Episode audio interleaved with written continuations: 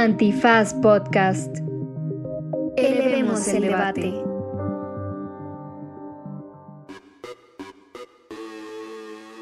Buenos días, buenas tardes, buenas noches, bonita madrugada o cualquiera que sea la circunstancia dentro de aquella dimensión eterna, amplia y etérea a la que llamamos tiempo y en la que se encuentre usted en estos momentos. Nosotros nos encontramos en cabina, después ¡Eh! nos dio tregua la variante Omicron, ya triplemente reforzados, y estuvimos platicando de un chisme que ha avanzado durante las últimas semanas en todos lados, que es el INAI, Loret de Mola y el señor presidente. Se puso re bueno, ustedes disculpen el desvarío, pero pues teníamos mezcal a las 11 de la mañana, no habíamos desayunado, pero se puso bueno, se puso bueno, en serio, al final hay una recomendiza de buena calidad, no como nos dijeron hace poquito en Twitter que nuestra recomendiza ya estaba bajando de nivel. Ahora sí le echamos ganitas. Se agradecen, se agradecen todas las retroalimentaciones. Ustedes quédense que se van a reír, van a aprender. ¿Quién sabe si van a aprender? Pero que se van a reír, se van a reír, porque nosotros así lo hicimos en esto que es... ¿Derecho? Remix. Ahora sí, chinga su madre. Sí, falta la reunión. Voy a hacer pipí tantito. Fíjense que... Divulgación jurídica para quienes saben reír. Con Ixel Cisneros, Miguel Pulido y Andrés Torres Checa. Derecho Remix. Bienvenidas y bienvenidos y bienvenides a una emisión más de Derecho Remix que espero que mm, el dispositivo en el que estén escuchando este episodio les permita detectar que estamos grabando una vez más en la cabina. Eh. Qué bonito ver. Qué bonito ver sus rostros, ver este, estas distintas dimensiones, no solo esa cosa así plana del, Sí. del Zoom, cambia la energía Se siente diferente. totalmente. Sí. Han de saber que además Ixchel nos trajo pancito, panecito dicen algunos que es la manera correcta de decirlo, da igual, lo que sea, lo trajo. Si trajo pancito o pancitos, lo recibimos. Exacto, como sea. Y además están aquí acompañándonos, por supuesto, eh, la H Producción, encabezada por Sergio y Carla, y la Garnacha Ibuna. Eso. Así es. Ese es como su momento de siesta, ¿no? Las arrullamos con nuestra voz y se quedan dormidas, luego roncan. Sí, la Garnacha, la. Garnacha toma apuntes mentales de la licenciada Garnacha, pues de, de estos temas, que pueden transformar su vida litigiosa. Pero bueno, estamos aquí, eh, un poco tarde, pero hemos llegado gracias... Pero sin sueño. Y sin hambre. Eh, hemos llegado, por invitación de la H Producción, a desarrollar un tema que se solicitó de manera intensa en las redes sociales. Era una cosa, vamos, era trending topic a nivel eh, global. Este, Qué Lane ni qué No, nada. hombre. Fuera Se puso- Solari. fue- no, otra madre, este güey. Se yo, puso... yo, mira, me- o sea, no quería tocar el tema, la verdad, porque por respeto, por respeto. Y Como Bora, yo respeto opinión. no manches, ayer que vi 3-1, dije, Feo. Pero el sábado nos recuperamos con Pumas. Van a ¿Sabes ver. No qué es lo importa. peor? Van a romper su pinche racha de que no le han ganado. Exacto, con nosotros. No le han ganado ni al Zacatepec y van a venir a ganarle a los poderosísimos Pumas de la universidad. que por cierto jugaron bastante bien con el Atlas, aunque empataron a cero.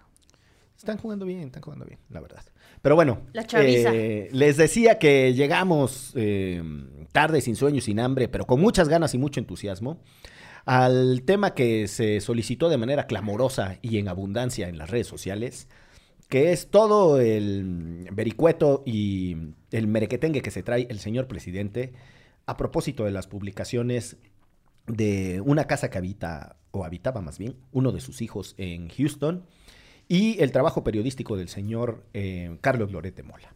No vamos a hablar propiamente del reportaje, ni vamos a hablar de necesariamente de todo el entuerto. Ya dijimos que Lo mencionamos en un episodio. ti- Tiene un elemento noticioso saber eh, cómo vive el hijo del presidente.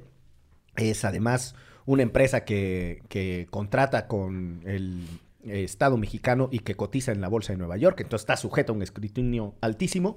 Y todo eso me parece muy bien que se debata, que se discuta, que se critique. Pero eh, si usted no se enteró, por la razón que sea, resulta que en una suerte, suelte, en una suerte de retaliación, me hice Es- puertorriqueño. exacto, como Bad Bunny. Exacto, me emocioné del concierto de Bad Bunny y pues ya. ¿Tienes boletos? No, Ah, chale.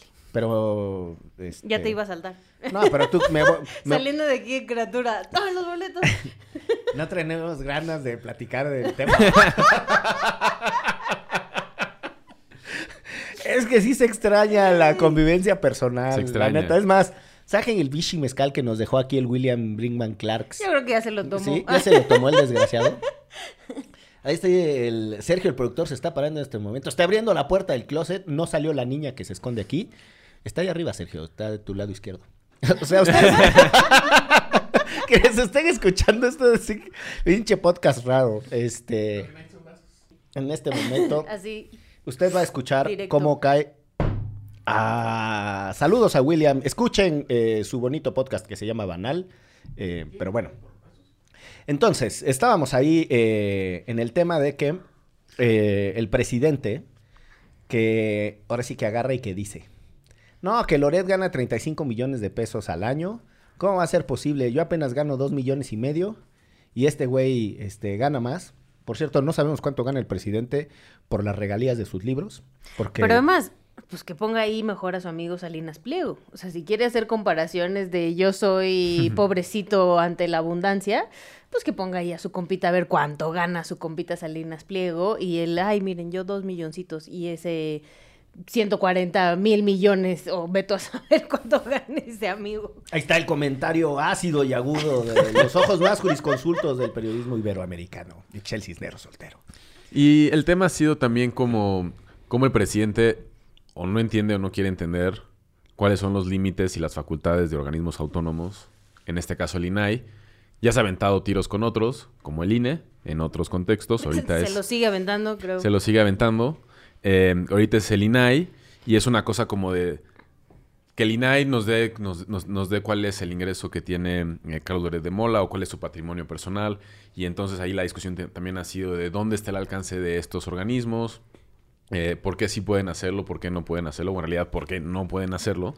Y por qué es importante regresar a la lógica de la transparencia desde la autonomía de estos organismos y lo que nos costó construirla, ¿no? Porque si no se convierte nada más en una dependencia que está al servicio de los intereses del, del partido político o del gobernante en turno, que es algo por lo que ya hemos pasado en este país. Totalmente. A Pero ver, además el INAI le dijo, a ver amigo, yo no tengo los datos. O sea, el quien, yo soy solo un mediador entre la persona que tiene los datos y la persona que los solicita. O sea, ¿sí conoces un poquito de lo que estás hablando? me, le- me parece que por ahí podemos empezar eh, con un pequeño encuadre de, de cuáles son los sucesos, porque en la emoción de, de vernos en persona se nos puso caótico el Oye, inicio trajiste del a toda la familia Phil Barrera a la cabina, ¿eh?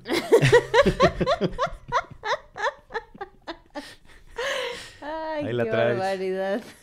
ya se fue. Se chivearon. Ya me inhibió. No, decías, decías. A ver, lo que sucede es lo siguiente. Yo creo que sí echaste un mezcal. Eh, sí. Latinus, eh, que es este medio con sede en Estados Unidos, pero que trabaja tópicos mexicanos, por no decir de manera obsesiva la agenda del presidente Andrés Manuel López Obrador, y Mexicanos contra la corrupción y la impunidad, Que también trabaja la agenda del presidente.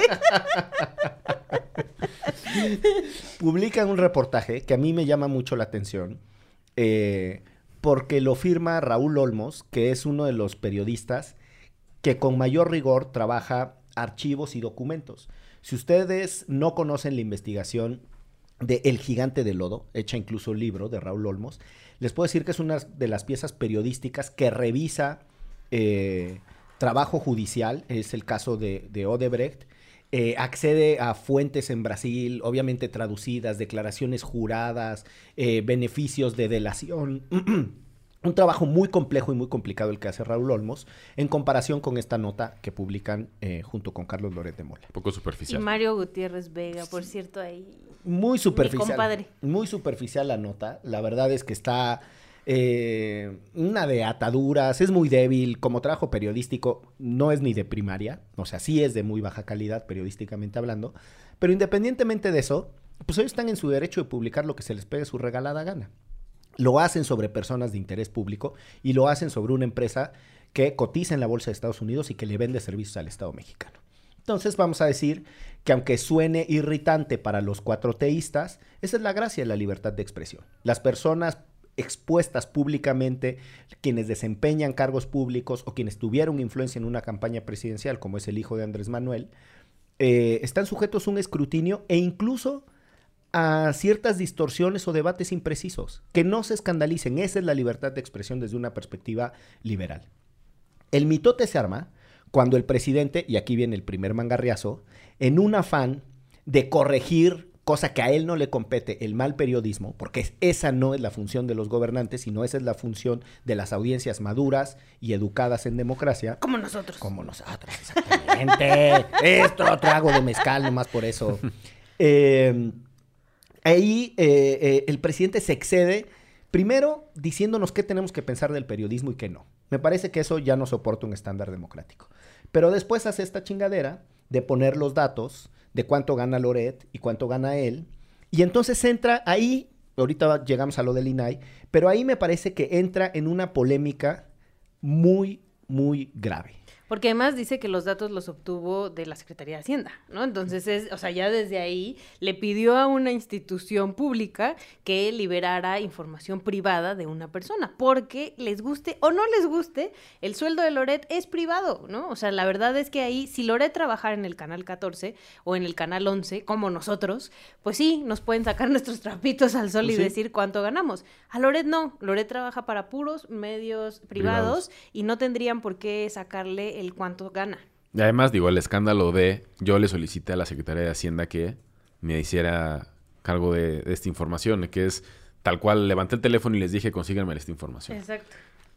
Eso es súper importante porque días después el presidente entra en una contradicción y dice, es información que me hicieron llegar ciudadanos, yo le pedí a Hacienda que me la verificara, pero para no entrar en polémica, que sea el INAI quien lo verifique. Vamos a llegar al, al inadvertido punto del INAI, ¿Y el pero INAI qué? Es que, es que sí, hay, sí hay una trazabilidad de actores y circunstancias que sí, a mí me parece, son ocurrencias de la mañanera que ponen en jaque a un chingo de gente que es como, espérame tantito, porque todo lo que tú estás diciendo al final se están violando ley de datos personales, está, se están extralimitando las facultades de dependencias públicas, de dependencias autónomas, y de repente todo el mundo está intentando sacar las sopas del horno porque al presidente se le ocurrieron tres, cuatro oraciones en la mañana. Total, y aquí el presidente queda como el cuetero del pueblo. Porque si efectivamente obtuvo los datos de Hacienda, está fatal. Si no obtuvo los datos de Hacienda, se los mandaron unos ciudadanos, quién sabe quiénes sean, y él tiene el atrevimiento de dar esa información de manera pública, también fatal. Claro. En un caso, viola Porque yo puedo decir que gana lo que sea y me lo inventé. Tal cual. O sea, y en, en un caso viola la Ley Federal de Protección de Datos eh, Personales, ¿no? O sea, y tal cual, y viola la Constitución que establece que no podemos ser molestados en nuestra información eh, personal, privada. A eso, que es uno de los eh, derechos más antiguos, es, es- es tan básico entender que la autoridad que procesa información por razón de su encargo no pueda andarla divulgando porque se le pega su regalada gana, ¿no? Entonces, si sucedió eso, está fatal. Pero si el presidente se para en la mañanera y dice mentiras, también está fatal. También. Pero incluso si la información fuera cierta, no verificable, porque se la dieron los ciudadanos, también está invadiendo la intimidad de Loret de Mola. Claro. Entonces, esa actuación Sí, o sea, si alguien de. Latinus le filtró ahí el cuánto le pagaban a, al- a, a Lo- López Dóriga, iba a decir, a Loret de Mola. También queremos saber También. al teacher. Nada más le ha dado un sorbo al mezcal y ya está eh, Exacto, confundiendo ya- a Loret con López Dóriga. Pues así no se puede. También sobre mezcal a las 11 de la mañana está bravo, ¿no? Está bravo, está bravo. Y, y todo es tu culpa. Era para quitarme la carraspera. Pero eso, o sea, puede, se lo pudieron haber filtrado, pero es sigue siendo información privada y que el presidente de la República, desde un espacio que tiene la cobertura de todos los medios de comunicación, pero además un seguimiento ciudadano muy importante, publiquen esas cosas, de verdad es, como dices, está muy mal también, aunque, aunque no se lo haya dado la Secretaría de Hacienda. Totalmente. Y Checa tiene una ansiedad por llegar al tema del INAI, que cada que, que sí, se le acerca al micrófono como que va a hablar, pero no lo vamos a dejar llegar al tema del INAI hoy. Gracias. No, pero a ver, hay una cosa no menor que este caso nos permite explicar y desmontar el supuesto eh, derecho que tiene el presidente para ejercer la libertad de expresión como cualquier otro ciudadano. Y esto me parece que hay que tenerlo con mucha eh, serenidad claro. No es que el presidente no tenga ideas, no es que el presidente no tenga puntos de vista, no es que el presidente no tenga opiniones. Las tiene y tiene todo el legítimo derecho a expresarlas como cualquier otra persona. En los asuntos constreñidos estrictamente a su investidura presidencial y a cosas que atañen a la gestión del gobierno, el presidente está regulado por una cosa que se llama el principio de ley, eh, o el principio de legalidad, o el principio de preeminencia de ley, que supone que los servidores públicos Viájale. Están obligados a hacer única y específicamente aquello que la ley les autoriza en razón de su encargo. El presidente no está autorizado a hacer nada de lo que hizo en la mañanera.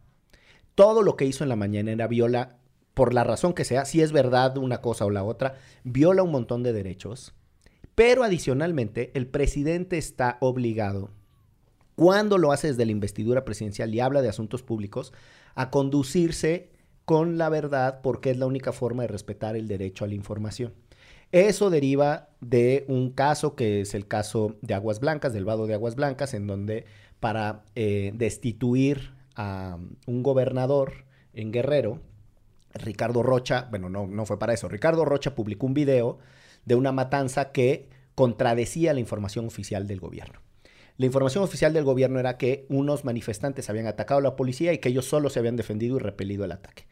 Después el video que le llega a Ricardo Rocha y que se hace público muestra que la policía atacó primero y de manera deliberada a esos manifestantes. Es el caso eh, de Aguas Blancas, insisto. Por lo que es importante ese caso, en el término de la información o en la determinación de qué entendemos por la información, es que la Corte eh, resuelve a invitación del presidente Cedillo una violación grave a las garantías individuales, que era un artículo que tenía la Constitución que ya no tiene, porque ya ven que ni la modificamos. Ya hablamos de Este, eso la vez pasada. Y, y ahí la Corte dice, a ver, a ver, cuando la autoridad habla de los asuntos públicos, tiene que hacerlo con veracidad, bla, bla, bla, porque si no viola las garantías individuales, para nuestros tiempos viola los derechos humanos o los derechos fundamentales, y eso no lo puede hacer. Eso es lo que está haciendo el presidente. Cuando el presidente no se asegura que la información que tiene es precisa, es exacta, es veraz, que no viola la ley, ahí está violando las garantías individuales en el lenguaje anterior, los derechos humanos o los derechos fundamentales en nuestro nuevo lenguaje constitucional, no solo de Loret, y este es el punto que no se entiende, está violando el derecho a la información de todas las personas. Mañana puede, puede ser yo que se va a llevar un... Pero ni siquiera mañana, hoy mismo, porque el problema de que el, pre- o sea, cuando el presidente hace estas cosas, desde la investidura y la plataforma que tiene, tú puedes decir lo que sea y ya tienes como de cajón cierta legitimidad para hablar o cierta veracidad o la gente te va a creer. Entonces ha sido, la verdad, yo creo que muy desafortunado cómo ha sido el desenlace de la mañanera o cómo estas nuevas temporadas de la mañanera han desembocado. Porque lo que al inicio del sexenio se planteaba como un ejercicio de transparencia y rendición de cuentas, ya se convirtió que en no algo- sonaba mal. que no sonaba mal y que sí activaba a muchos funcionarios públicos y seguramente lo sigue activando y nos da información que antes no teníamos y Peña Nieto nos dio tres conferencias de prensa en seis años y decíamos, bueno, qué bueno un presidente que dé la cara, pero ya se convirtió más bien en un espacio para un monólogo de lo que cada quien piensa o lo que el presidente piensa en relación a diferentes coyunturas. Y lo que dice Miguel es clave, o sea, es un espacio donde reiteradamente o se dice información imprecisa, o se dice información falsa, o se exhiben a funcionarios públicos o a, o a personas privadas y no se Y a rectifica. periodistas, un, un montón de periodistas. Y no se rectifica sobre eso. O sea, tú puedes decir, no sé, decir un dato falso y al día siguiente decir, perdón, nos equivocamos, el dato correcto es este. Eso sería un ejercicio más de transparencia, pero no pasa eso. Entonces, constantemente se está violando el, el acceso a la información de las personas que escuchan ese espacio. Y ahora sí, derivado de Ah, todo sí, vamos a ese del mere que tengo. el presidente Un salió saludo a Gonzalo Sánchez de Por favor, un aplauso además, que miren qué ánimo de estar ahí metido en estos momentos. Yo la verdad estar- creo que ha de tener unas ojeras. Ay, mi abogado más laureado y en estos momentos más estresado de América Latina Qué y el mundo universal y todos los metaversos. Lo Eh, único que podría ser peor, yo creo, es ser el abogado del INE. O sea, eh, sería como una rayita arriba el, el estar ahí. Sí, porque ahí los comisionados del INE también se pasan de lanza. Exacto. Ahí Bueno, hay- esos son consejeros, Digo, carnal, perdón, ¿no? sí, los estás como el consejeros. presidente, Ahí no hay- sabes Pero voy a ratificar, voy a ratificar. este, se pasan de lanza. O sea, Ciro Murayama se anda sumando a eventos de Sí por México.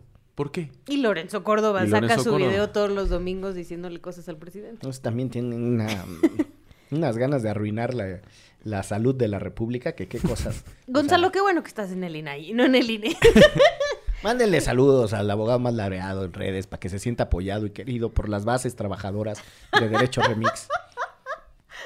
Entonces el presidente sale con su bendita ocurrencia de decir, le voy a mandar una carta al INAI para que haga lo que tenga que hacer y, y me revele la información de Loret, que se la pida a la unidad de inteligencia financiera. Hazme el recochino favor, si algo caracteriza la inteligencia financiera, tendría que ser eh, el excesivo secreto con el que trata las fuentes de información que pasan por sus ojos y sus manos. Pero bueno, entonces aquí al ciudadano presidente... Pero además, ¿de qué le, o sea, de qué lo van a acusar a Loret? Para, o sea, esa información la necesitarían, quiero pensar yo, para acusarlo de algún delito. Y su delito es ser millonario. Es que ese es el punto, que la unidad de inteligencia financiera no tendría por qué tener esos datos. Claro, o sea, si a menos que estuviera haciendo una investigación. Exacto. Exacto. Y si por cualquier razón los tendría, no podría decir los tengo, porque Ni entonces estaría, publicarlos. ni publicarlos, estaría revelando que está en una investigación de algo, o sea, que no puede decir que está investigando. Claro. Y eso Eh, es un problemón. Sí. Si ese fue el caso. Y aquí, para eh, la didáctica y la construcción de ciudadanía, para la didáctica cívica y la construcción de ciudadanía, lo que hace el presidente tiene unos costos, eh, tiene unos efectos negativos escandalosos.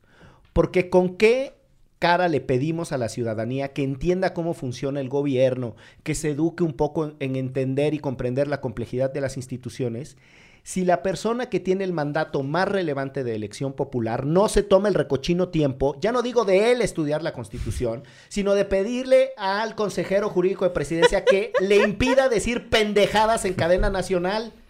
¿Sabes qué?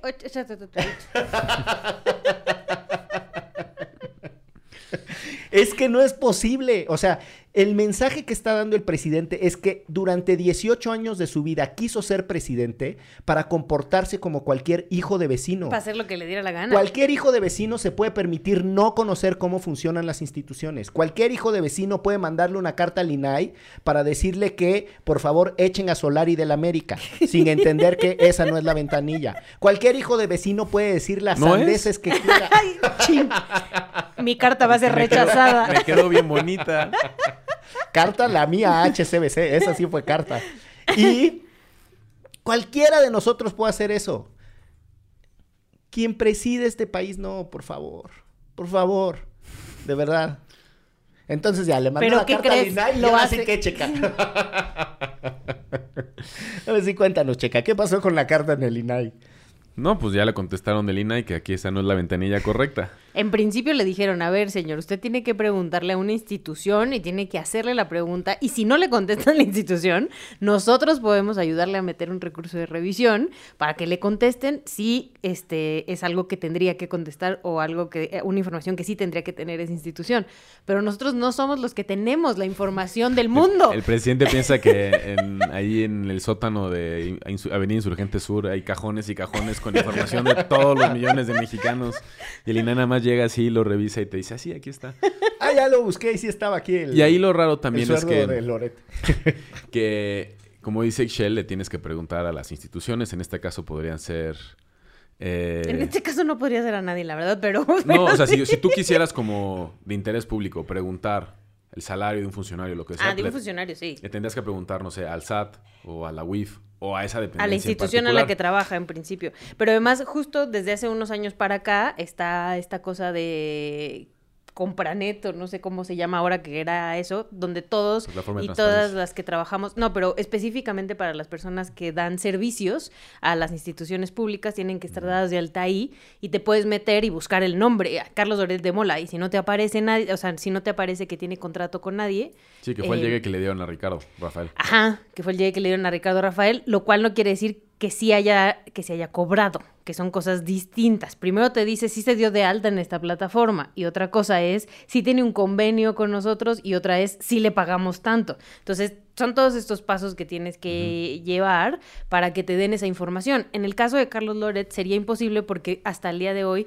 no trabaja en ninguna institución pública, ¿no? Entonces ninguna institución pública puede decir, por lo menos en este sexenio, a lo mejor no sabemos si en sexenios anteriores el INE lo contrató para ver tú a saber qué es ser consejero de whatever, pero en este sexenio no. Entonces no se le puede preguntar porque todos te van a decir, no tengo esa información porque no trabaja aquí. Vamos a hacer una pausa y vamos a regresar al entuerto, porque más allá de lo caricaturesco que se ha puesto el asunto, me parece que sí hay subyacente otro tipo de conflictos, ya lo decía Checa, desde la presidencia con algunas instituciones, y hay ahí otro em, manojo de derechos maltratados a los que me gustaría que llegáramos. Eh, vamos a una pausa. Quédense que esto se va a poner todavía más bueno porque ya me está haciendo efecto el mezcal. ¿Esto qué es? ¿Derecho? Remix. Sientes que tu vida cambió con la llegada del COVID-19. En la cuarentena de nunca acabar, puedes encontrar un espacio para hablar de esto. Platiquemos sobre cómo nos hemos sentido a raíz de esta contingencia y escuchémonos a través de Spotify. Mi barrio me respalda.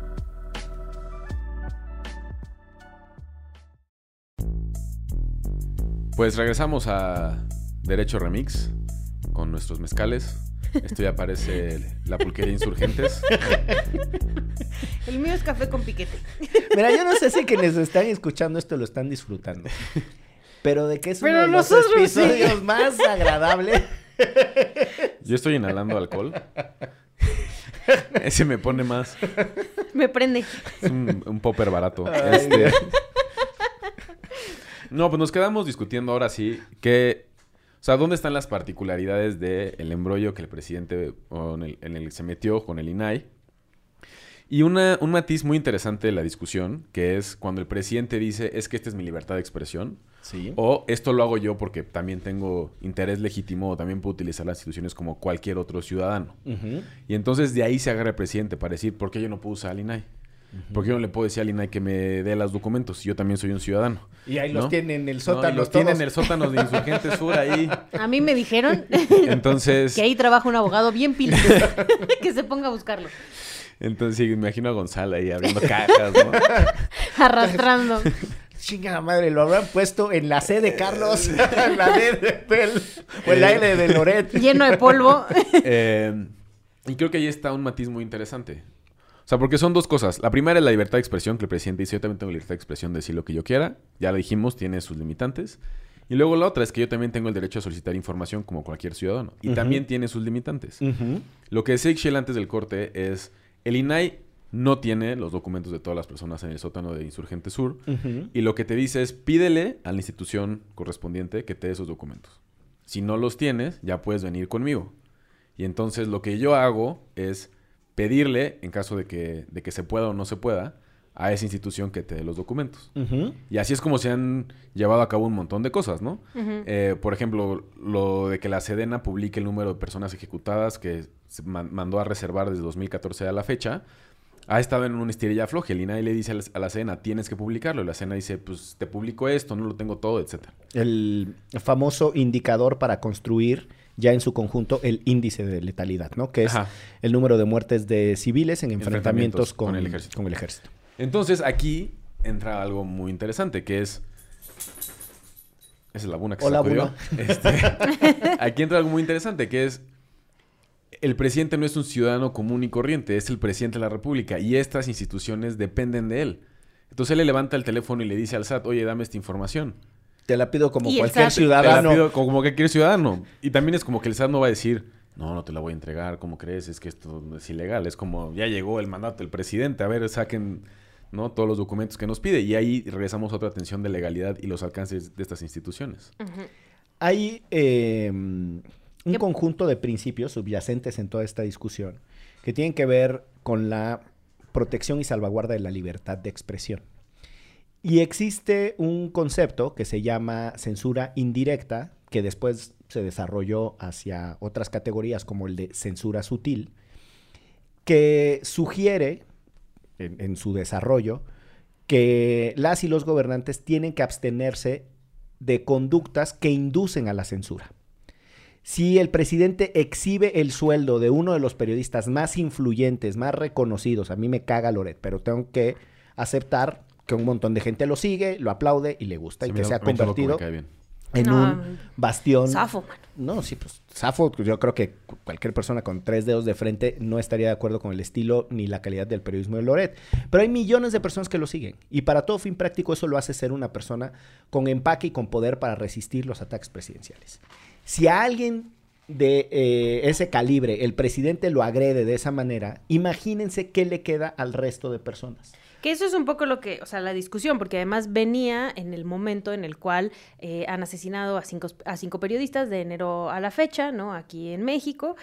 Y la visibilidad que se le dio al caso de Loret, pues sí también cala para la gran mayoría de las y los periodistas, cuando si a, si a algún periodista le va a pasar algo en este país, no va a ser a Loret. ¿no? Lo están exhibiendo horrible, sí, lo que están haciendo es ilegal, sí, pero de ahí a un Twitter Spaces de 40 mil personas me parece una chingadera cuando más. se había, cuando se había, o sea, ese mismo día mataron a un periodista en Oaxaca, ¿no? Y esas cosas no movilizan y esas cosas no nos importan. Y eso creemos que no es coartar la libertad de expresión, yo creo, ¿no? Entonces, sí entiendo eh, el, el- el discurso, ¿no? Que de, de las violaciones a los derechos humanos, no solo de Loret, sino de todos nosotros en- con lo que hizo el presidente. Pero también tenemos que ver un poquito más allá, ¿no? O sea, De acuerdo. y creo que también tenemos que entender de dónde viene Loret, eh, por qué saca ese tipo de notas, como decíamos, ¿no? Cuáles intereses tiene. Y eso no, no está, o sea, no es una cosa u otra, que es lo que nos están tratando de, de hacer eh, entender. O sea, que o estás con Loret o estás con el presidente. Y es como, no, mano, estoy en contra de los dos, honestamente. Sí, en pues, este tal tema. cual, tal cual. Que por cierto, tengo que. eh, es, tienes, para trabajar en una, en una institución pública tienes que estar en Compranet y en Procura. Ya son dos cosas distintas. O sea, bueno, tienes que meter papeles en dos madres distintas que te pueden dar eh, si sí es, o sea, si trabaja eh, tal o cual persona en algún en dependencia. alguna dependencia. Solo para precisar, cuando Ixchel se refiere a trabaja, es como proveedor Sí. externo, De prestador de servicios, y no como empleado de esa institución. Como empleado de esa institución está el portal de obligaciones de transparencia, también conocido como el POT. Y eh, para quienes brindamos servicios al Estado de manera externa, están estas dos plataformas, Procura y Compranet. Eh, dice algo que me parece fundamental en esto más allá del desvarío legal del presidente, más allá de que nos esté acostumbrando a que tomemos con ligereza que se rompan reglamentos, que se rompan principios legales. Eh, en este caso, cuando les decía lo de la censura indirecta censura sutil y otros conceptos, eh, aprovecho para compartirles otra referencia legal. Hay algo que se conoce como doctrina autorizada. La doctrina autorizada en el derecho, suena muy pomposo, pero no es otra cosa más que cuando ciertas interpretaciones de normas hechas por, en este caso, la Comisión Interamericana de Derechos Humanos o la Corte Interamericana de Derechos Humanos, le permiten a otros intérpretes de la ley decir, ah, bueno, cuando tengo una duda de cómo interpretar la libertad de expresión en México, voy a utilizar la doctrina autorizada y entonces utilizas estándares y guías de interpretación que han resuelto algunos de estos órganos. El presidente de manera recurrente no es que viole los buenos modales del anterior régimen, que era hipócrita además, que es lo que sos- sostienen los cuatro teístas, es que sí está permanentemente confrontándose y saliéndose del huacal de categorías legales que tendrían que ser importantes. Pero si eso no les parece suficiente, si todo eso no les irrita, Pinche banda. lo que Eso es lo término legal. otro término este, desarrollado por el Sistema Universal de Sí, Derechos sí, sí, sí, Humanos, no. es más de la ONU, eh, menos del Sistema Interamericano. Con sede en Sonora. Tal cual. Eh, lo que acaba de decir Ixchel es fundamental. Esos desvaríos legales del presidente además generan una distorsión en el debate público, en las categorías que nos tendrían que importar a las y los ciudadanos. Tanta obsesión con Loret, con ciertas cosas que no deja ir, termina impidiendo que el debate público aborde con profundidad y suficiencia lo dramático que es el caso de los asesinatos impunes y recurrentes a periodistas. sí están relacionadas esas dos categorías. El presidente sí absorbe la energía del debate público y su falta de autocontención está generando problemas en el entendimiento social de las cosas que importan. Yo suscribo con Ixchel, vámonos a Sonora, cámbienme este mezcal, denme bacanora. Pero además, esta semana, ¿no? Este. Sotol. Muy, muy orgullosa el gremio. Sí, es Bacanora el de Sonora. Este.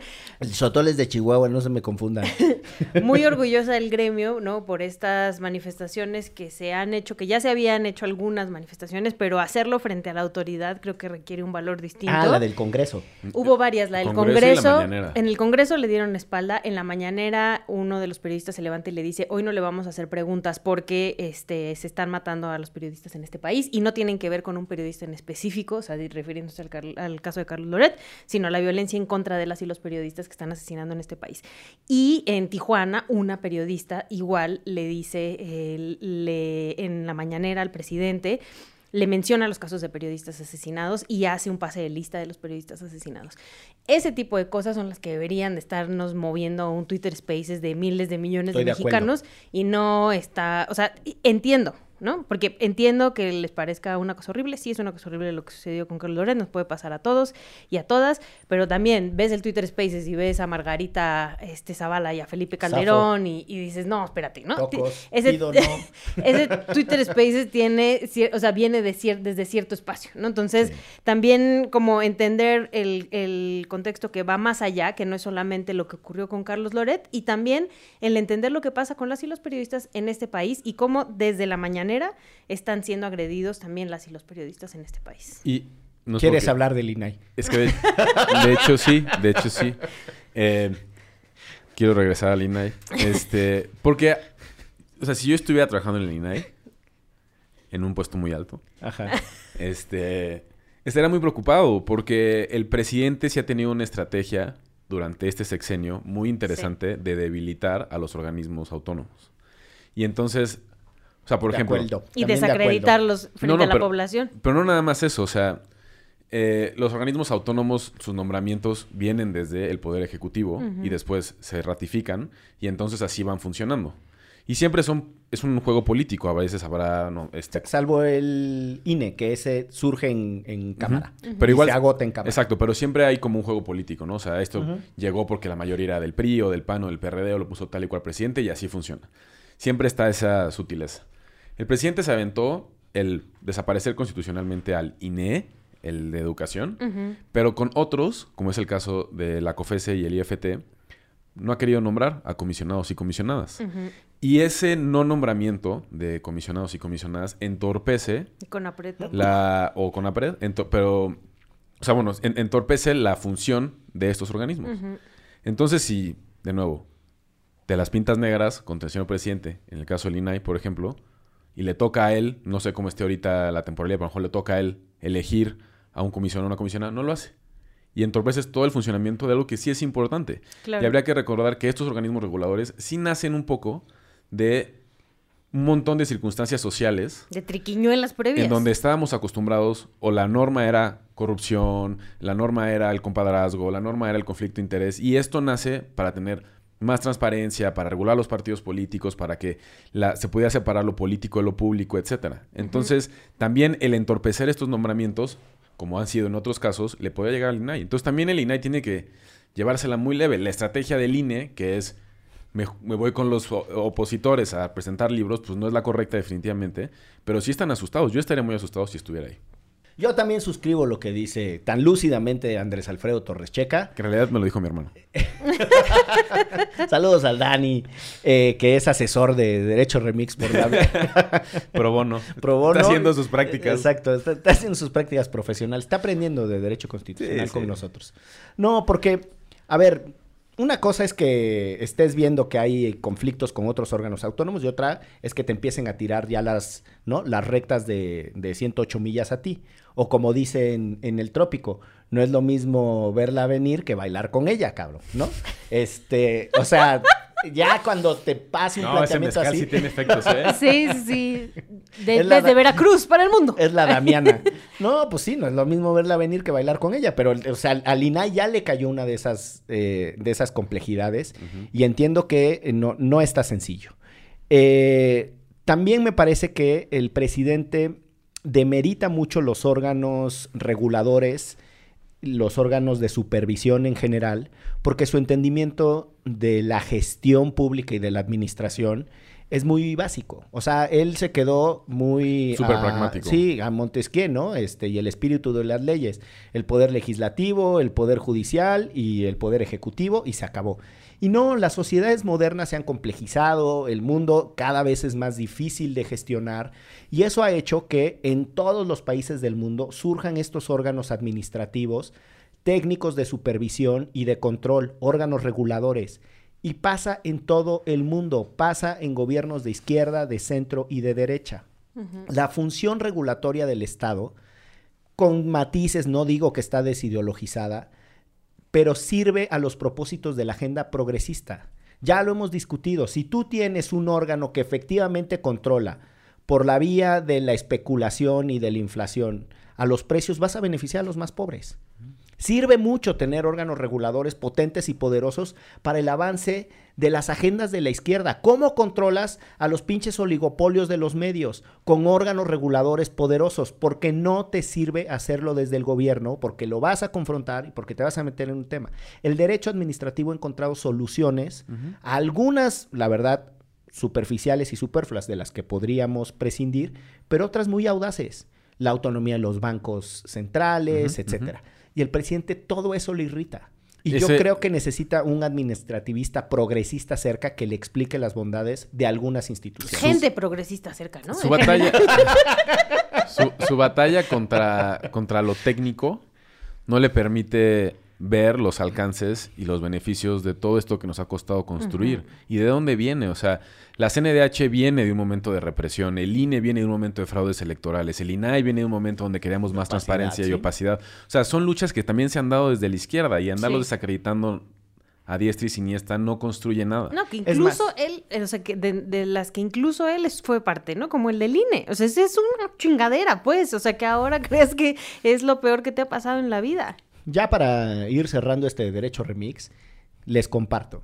La primera iniciativa para tener una ley parecida a la Ley Federal de Transparencia, presentada en este país, en el nuevo contexto eh, de la transición o de la alternancia entre el PRI y el primer gobierno panista, el de Fox, esa primera iniciativa de ley fue presentada por Martí Batres, cuando él era el coordinador de los diputados del PRD eh, en un acto en el que Martí, sabiendo que la derecha, o sea, el PAN, iba a presentar una iniciativa, le quiso ganar y el PRI también quería presentar la suya y entonces Martí va y presenta. Entonces, si nos atenemos a, a la trayectoria, a la, traza- a la trazabilidad o a la llamada genealogía de incluso de algunas instituciones, sus aliados han sido fundamentales para crearlas. Encinas con el INAI. Encinas con el INAI, cabrón. Claro. Encinas fue medular en la creación del INAI. Marcelo Ebrard fue fundamental en la reconversión de los órganos de transparencia de este país. Eh, les podría seguir citando ejemplos de personas muy cercanas a Andrés Manuel, que además tienen que guardar silencio en la defensa de las instituciones que ellos mismos ayudaron a construir, porque si no, los apalea. El problema de esto no es quiero insistir, solo los modales o el estilo de hacer política del presidente, cada quien tendrá su preferencia. Sí hay desvaríos legales que tienen consecuencias en la construcción de una cultura de la legalidad, que van a ser más difíciles eh, las condiciones de arraigo de, de las instituciones entre la población, la gente las va a querer menos, y algunas de esas instituciones las necesitamos. Yo reconozco que también hay mucho vividor y muchas cosas indebidas en esas instituciones. No las bendigo ni las beatifico. Creo que necesitamos un debate más ordenado a De partir de otros eh, elementos de información. Eh, ¿Recomendiza? Eh, vámonos a la famosísima recomendiza. eh, y en esta ocasión, Andrés Alfredo Torres Checa estoy seguro que va a recomendar una lista de entrenadores para el América. Decían en Twitter que venía el profe Osorio y no sé cómo sentirme al respecto. Porque lo quiero mucho, pero... Pero no lo quiero en el América. No, pero pues, es que está cabrón, no, pinche América, no de una. Pero bueno, este... Esto fue todo por hoy en Fútbol Picante. Tum, tum, tum, tum, tum. Como lo cité y fue parte de la investigación que se hizo para este episodio, eh, les recomiendo el artículo que se llama Guía para desmantelar órganos autónomos constitucionales, que es de varios autoros, autores. Uno de ellos es mi hermano, está en Nexos. este, Tipazo. y y ya, esa será mi recomendación. Yo les voy a recomendar que sigan a periodistas y a medios en este país chingones, como sigan a Daniel Arrea, sigan a Marcela Turati, a las periodistas de a pie, em, publiquen, compartan sus textos, léanlos, porque el periodismo realmente se debe a sus audiencias y se hace un gran trabajo desde ese periodismo, Animal Político, Z de Tijuana. Hay muchos ejercicios en todo el país, muchos periodistas en todo el país eh, que, que, pueden, a, los que pueden acompañar, a los que pueden leer, eh, para que no pensemos y no nos quedemos nada más con esta idea de esos grandes periodistas que supuestamente ganan millones. Y también les recomiendo en, en, está en HBO, es una serie que se llama The Newsroom. Son buenísima. Tres, este, tres temporadas. Eh, por si quieren saber cómo se mueven las cosas en los medios de comunicación, está buenísimísimísimísima. Yo se la ponía a mis alumnos. Y, y, eso les va a dar mucha luz de cómo se mueven los grandes medios de comunicación y sus vinculaciones con, con el poder. También les voy a recomendar que sigan a Alex en Twitter, que está como CAF, así con K-A-F, Sofit. Eh, ella eh, acompaña desde una colectiva que se llama Ciberseguras y justo acaban de sacar un libro que se llama Violencia Digital en México, uh. el Estado versus la sociedad civil, y habla mucho de esto que que, que, estábamos hablando que puede ser que comience en la mañanera y termina siendo una guerra tremenda en las redes sociales y muchas, y, de... y, muchas veces contra periodistas y personas defensoras de derechos humanos. Saludos, Alex. Eh... Buenísimo. Yo, fíjense, hablando de, de, personas que contribuyeron a la creación de ciertas instituciones y a, incluso a colocar algunos temas en agenda, eh, les quiero recomendar una compilación de um, artículos que hace John Ackerman. No me, no me puedo acordar ahorita de, del nombre. El, el, tan polémico y tan ¿Estás llevado... ¿Estás citando a John Ackerman? Y traído. Estoy, estoy, citando un libro que compila eh, eh, artículos. Que es como para poner la canción de... ¿A dónde vamos a parar? ¿A dónde vamos a parar? Ya, sabes, producción. Chale. eh, y ese libro tiene un artículo de Owen Fees que explica, entre otras cosas, las tensiones entre libertad de expresión, derecho a la información, cómo funciona en un contexto en donde los eh, medios de información tienen demasiado peso. Y Fees básicamente construye una tesis sobre cuál es eh, la diferencia entre entenderlo esto desde un prisma de igualdad y entenderlo desde un prisma de libertad.